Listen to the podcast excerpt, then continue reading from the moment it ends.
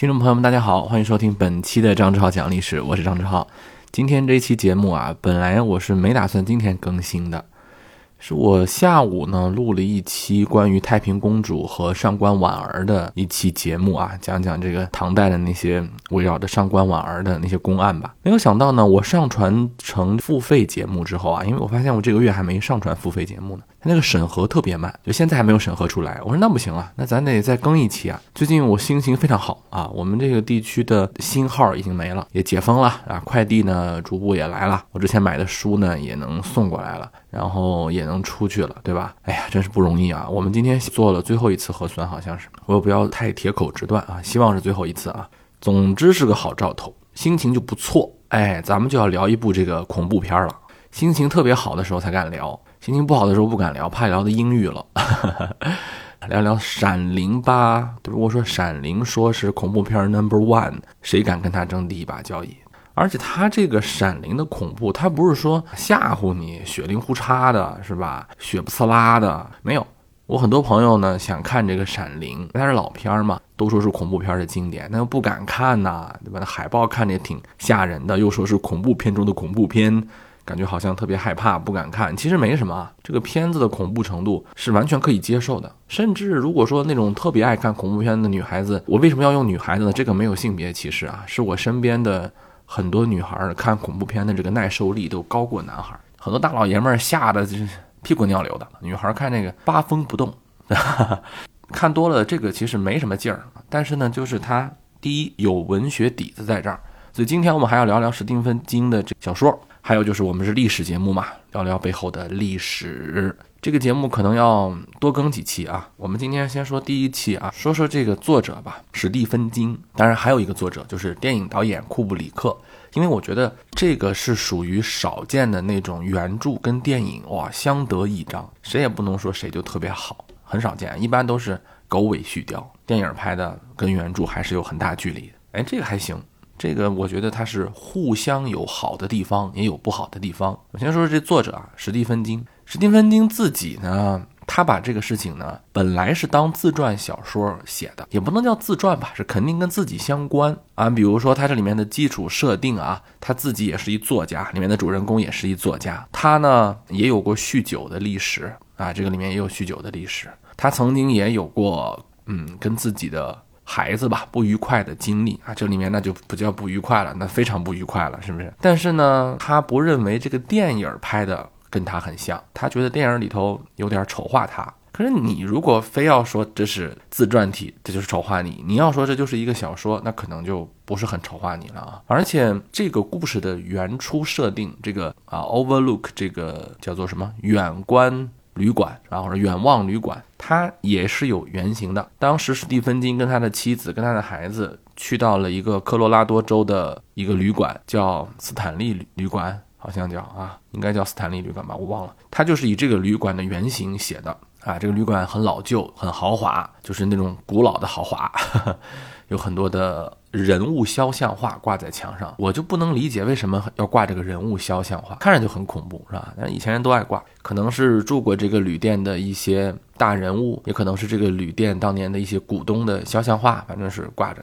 然后咱们说说这个故事吧，这个故事其实没有多复杂。我们可能先聊聊故事，然后聊聊他一些很多研究史蒂芬金的文学评论家对他的一些看法，然后再说说这部电影的内容，然后再说说嗯我自己的一些想法，包括历史的相关的东西啊。这个远望旅馆呢是一个古老的旅馆，小说设定啊，它在二十世纪初。就建成了。二十世纪初的美国是一个昂扬向上的美国呀，哈 哈或者他们觉得这是一个在走向巅峰的起步期的美。这个小说故事呢，它发生在七十年代末。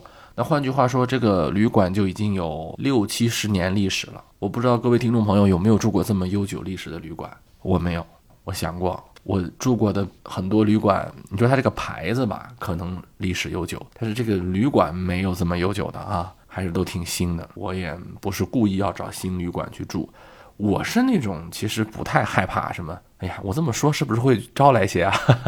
反正我其实不太会怕那种什么神啊鬼啊的啊，什么有些人还进旅馆前敲敲门儿。哎呀，我我太太有时候还这么做啊，我身边也有人这么做，我觉得还行。你不敲吧，本来没事儿；你一敲，觉得心里毛毛的。我我一般不太，我是一个有段时间，就是疫情期间，我改变了自己的工作状态。疫情之前，我几乎全年有大半时间是在出差的，住旅馆是很普遍的。我要是心里面对旅馆有什么恐怖源、恐怖芥蒂，那我就甭工作了，是吧？啊，但是这个小说的旅馆的设计，它肯定肯定就是一个标准恐怖片的设计，老宅，而且里面有凶案哈，还有这个魂灵啊，我不知道说鬼是不是会被这个节目会被审查的问题啊，我经常我就说魂灵吧。这个与旅馆发生过什么不太好的事儿呢？是说呀，这个旅馆有一个前看门人，因为那个时候的旅馆啊，一般都是在度假季会迎来一些客人，这个度假季呢，一般是在。夏天呐，春天啊，就这些地方。秋天、冬天人就比较少啊，冬天人就特别少。所以冬天呢，基本上大雪封山以后，这个旅馆就没人来了。没人来呢，那也有人看着，对吧？不能废弃掉。这房子就是这样啊，你得一直有人住着啊。比如说把这暖气开一开啊，对吧？扫扫这个灰尘呐，要不这保养起来会很麻烦，对吧？这房子就这样，你不住，它房子就凉了。再想把它暖回来很难的，而且一些动物可能还会住进来，这很可怕啊。就是有一个人来看门谁看门呢？有一个叫做格雷迪的人，记住这个人的名字啊！这个人以后还会上线的啊！格雷迪，格雷迪呢，一上来就有一个很血腥暴力的前史，哎，可能也是因为生活压力大吧，反正不知道怎么，他是个神经病疯子，疯到什么程度呢？我相信大家看过那个《闪灵》的电影的朋友，肯定都记得那个场景，就是两个小女孩嘛，就说那个也是什么经典恐怖场景啊，在很多恐怖电影当中都致敬了这个情节。头号玩家那部电影当中还再现了这个场景啊，说这是一个闪灵的一个场景啊，特别恐怖。这两个双胞胎女儿其实就是格雷迪的女儿。说这个看门人格雷迪啊，不知道在这个旅馆里头发生了什么事情，他就疯了，他用斧子砍死了自己的亲生女儿，然后受不了打击就自杀了。我的天哪，就是这种旅馆怎么会有人愿意来住呢？这是一个设定啊。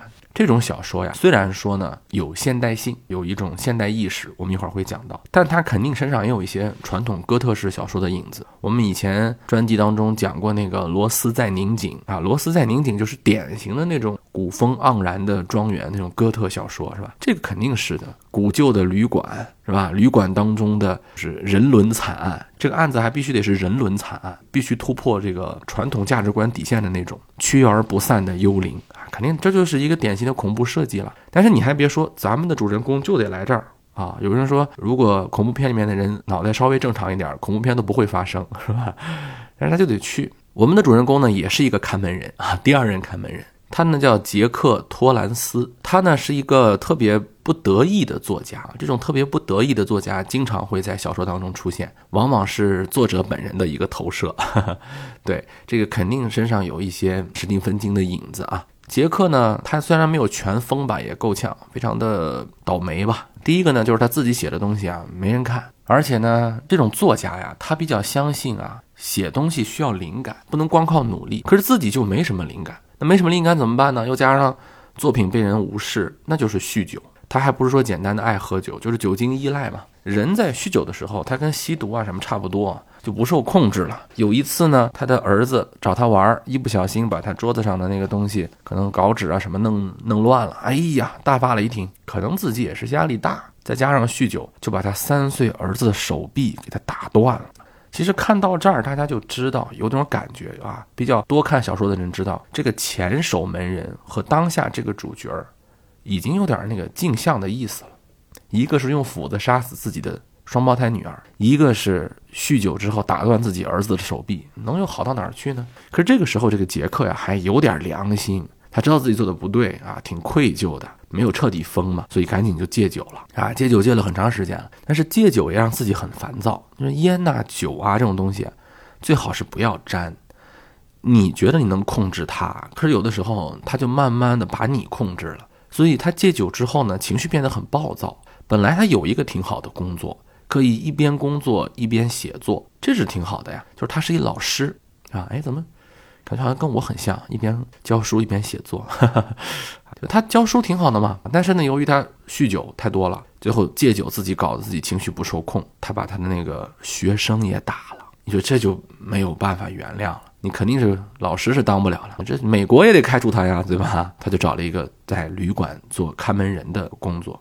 不能没有钱呢。第二呢，他觉得这也挺好，看门人嘛，环境安静，也没啥事儿，不累，大量的时间留给自己，那可以写作了嘛。为了呢自己一个人不要太过于寂寞吧，就把自己的妻子和他的五岁的儿子，就是他曾经打他过这个儿子啊，丹尼带到旅馆里来了。因为毕竟这个旅馆还是很豪华啊，而且这个旅馆现在也没有人住，又给钱让我看门，那我就带自己老婆孩子来呗，就当度假呗。这个设定大家已经能感觉到，他肯定会出事儿的。首先，大家肯定会想，这个旅馆的老板是谁？嗯。他怎么老雇这种有问题的人做看门人啊？就算这个看门人不是个什么特别好的工作，雇不到什么特别优秀的人，但你得雇个正常人吧？一个神经病砍死自己女儿，一个酗酒鬼打断自己儿子的胳膊，你就不怕再重演吗？还是说你就是专门找这个神经病来雇佣的？啊，小说这个东西它就有它的设定嘛。旅馆经理呢也有他的考虑，他觉得虽然这两个人很像，但本质上还是不同的。前面那个用斧子砍死自己女儿的看门人啊，他是个大老粗，这种人呢不受控。这个杰克原来是教书的，他虽然是有酗酒的毛病，他也戒酒了呀，他还算是一个知识分子嘛。知识分子不会无聊到发疯吧？所以总觉得是值得信任吧。杰克一开始的时候还是一个彬彬的有礼的这么一个形象，但是我们很多吃瓜群众看到这儿就已经非常有观看欲了。就我坐看你打脸。有人问了，这个“闪灵”是什么意思呢？为什么叫“闪灵”呢？“闪灵”在英语的本意就是 “shining” 啊，翻译成“闪灵”，那为啥不翻译成“闪闪亮晶晶”呢？这里面就有一个设定，有超自然现象。杰克这个人呢很无趣，但他的儿子可不是一般人。小可怜丹尼啊，他有一超能力，这叫什么？千里传音，就是他能用他的意念告诉千里之外的人这儿发生的事儿。他能用意念跟一些人说话，甚至可以用意念构造出一个朋友跟他玩儿，甚至可以用意念来预测未来。哎，就人家就有这本领。我们这里面插一句啊，要说分析呢，我们是之后才会分析的。这儿我们也插一句，很多小朋友在小的时候都会构想出自己的想象中的玩伴。这种玩伴呢，可能长大就没有了。但是他有的小朋友构想出来的就时间长，有的小朋友构想出来的时间就短，有的小朋友构想出来的这个形象就比较具体，有的就比较模糊。这肯定跟家庭是有关的。大家想想啊，一个工作失意、常常酗酒，肯定是对自己的儿子不是很关注嘛，而且还打断自己儿子胳膊的父亲，会给这个丹尼什么样的压力？与其说这个丹尼他这个东西叫超能力，不如说它是一种隐喻啊，其实就是有心理上的疾病。当然，小说呢，还是有点超现实主义的啊，这个能力啊还是挺强的。他们这是一个组织啊，或者说一类人群，有这样能力的人不止丹尼一个。丹尼原来在他们家生活，一直以为只有我有这个能力。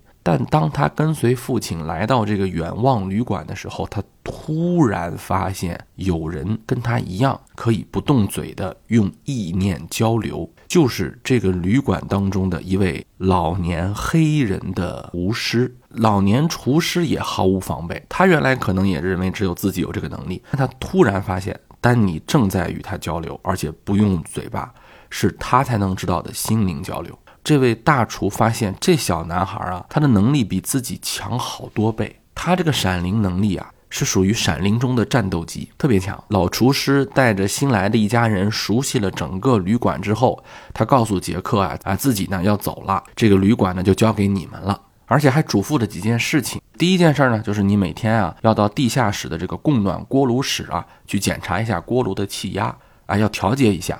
因为这个老旧的旅馆的锅炉室啊，它没有自动调节的这个功能。你如果忘记了调节，锅炉会爆炸，会很危险。所以为什么要一定要有看门人啊？就烧锅炉不能不管，你得一直看着锅炉气压要调。第二个呢，就是咱们这个旅馆当中会有一些年久失修的一些什么马蜂窝呀什么的，记得要去除虫啊，否则会被他们蛰伤。第三个，最关键的，不要去二百一十七号房间。千万不要去二百一十七号房间。